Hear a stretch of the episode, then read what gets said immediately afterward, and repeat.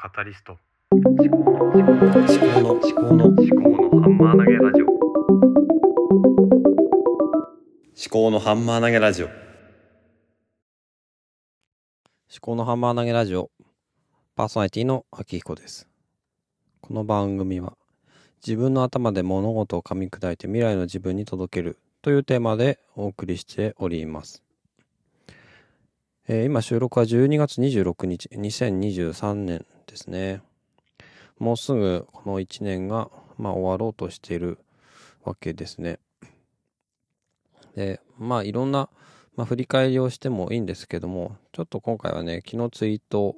ツイートって言わないんだな、X の投稿ですか ?X ポスト。をした、えー4行の言葉について話をしてみようかなと思ってます。えー食べて文句言う人、食べずに文句言う人、食べて文句言わぬ人、食べずに文句言わぬ人。まあそういう4つの、あの言葉をね並べてみたわけですけどもこれは何があったかっていうと、まあ、食事の話なんですけども、まあ、我が家ね私と妻と私たちの子供3人あと私の両親とで暮らしているわけなんですが、まあ、食事っていうのはかなり結もう何ていうんですかね人間の根本的な問題で欲求でえーこだわりの、えー強くなるところなんですよね。で、基本的には私の妻が、えっ、と、お食事作りをしてくれている中で、私の両親が、まあいろいろとね、まあ言いたいことを、まあ言う方なんですよね。えっ、とね、なんだろうな。ハヤシライスは苦手だからカレーがいいとかね。で一方、私の娘、長女は、カレーよりハヤシライスがいいとかって言ったりね、もう、うるさいよーっていう感じなんですけど、そうそう、うん。で、あとはね、なんだ？通販で買った餃子が、えっ、と、なんかね、味が辛いとか、なんだろうな、味が濃いとか言って、で、どこどこのスーパーの餃子は美味しいらしいとか、って言ったりとかね、うん。いや、もう、じゃあ食わなくていいよっていうか自分で用意しろよっていうふうに思、思うし言いたくなっちゃうんですけどもまあそこまでは言えないわけですね。さて一方ね私の方ではまあ私の母とかが時々ねいろんな煮物を作ったりとかまあ魚料理とかをすることがあるんですけども基本的に私魚そんなに好きじゃないんですよね。魚ねそう、うん、なんだろう焼き魚とかのなんだろホッケとかうんサバとかそういうのを焼いたものとかシンプルに焼いたものとかはえー結構好きなんですけど煮魚がねそんなに好きじゃなくてで毎年この時期になるとあの鮭ですねあの鮭の塩引きって言って新潟とか山形の方から、えー、と父の知り合いとかから、まあ、送られてくるわけなんですよ。お歳暮みたいな感じなのかな、えー非常にこう乾燥して塩で締めたようなそういう鮭鮭が、えー届くわけなんですけども、まあ、かなりしょっぱいんですよね。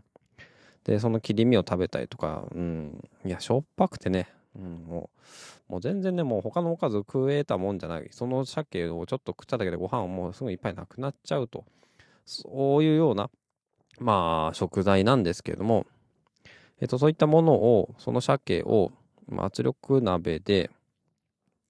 えっと、大根とか人参とか、えーこんにゃく、じゃがいも、うん、まあ、その辺のものと一緒に、まあ、煮たものが昨日の夜出されたわけですね。これは私のえー母が料理をして、で、私の妻の方では別な料理を出して、で、私が結局その料理、母が作ったその煮魚みたいなものを食べなかったんですよね。で、別に食べたくないとかも何も言わずに、ただ淡々と、うんまあ、食事をして、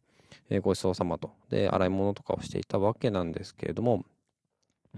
まあそうしたところですね、母親がね、あの、あのしょっぱい鮭を煮煮魚にして、えー出してみたんだけど、なんていう話をしてきて、あ、ちょっと、うん、さっき食べなかったって言ったら、うんと、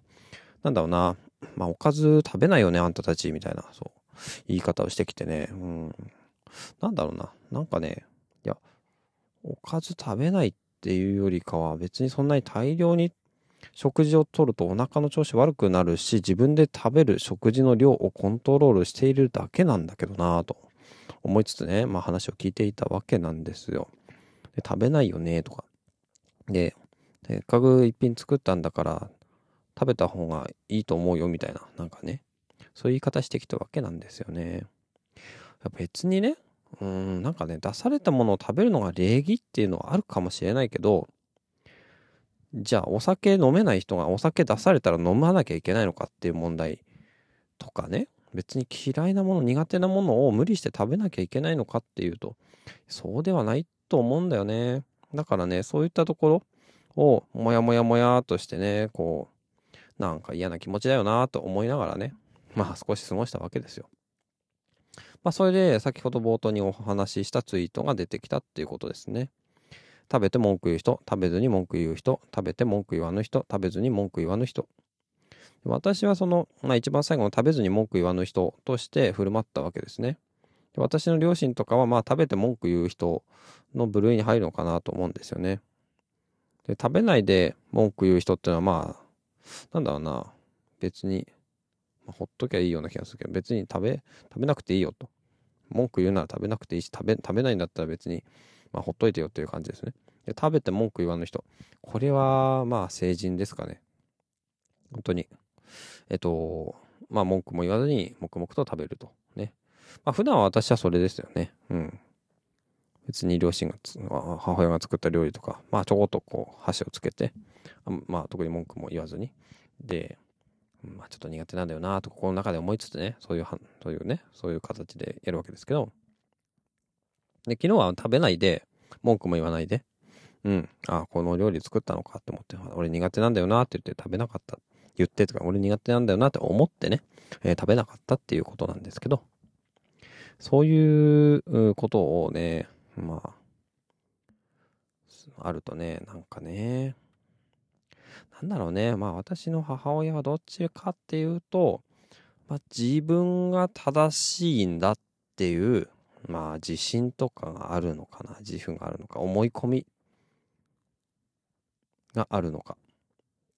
まあそれってまあなんだろう。私も同じ、えー、なんだろうな。家で育っているわけで母親の教育を受けてきてるわけなんで自分もかなり注意をしないと、えー、いけないんじゃないのかなって思うんですよねかなり危険なんですよ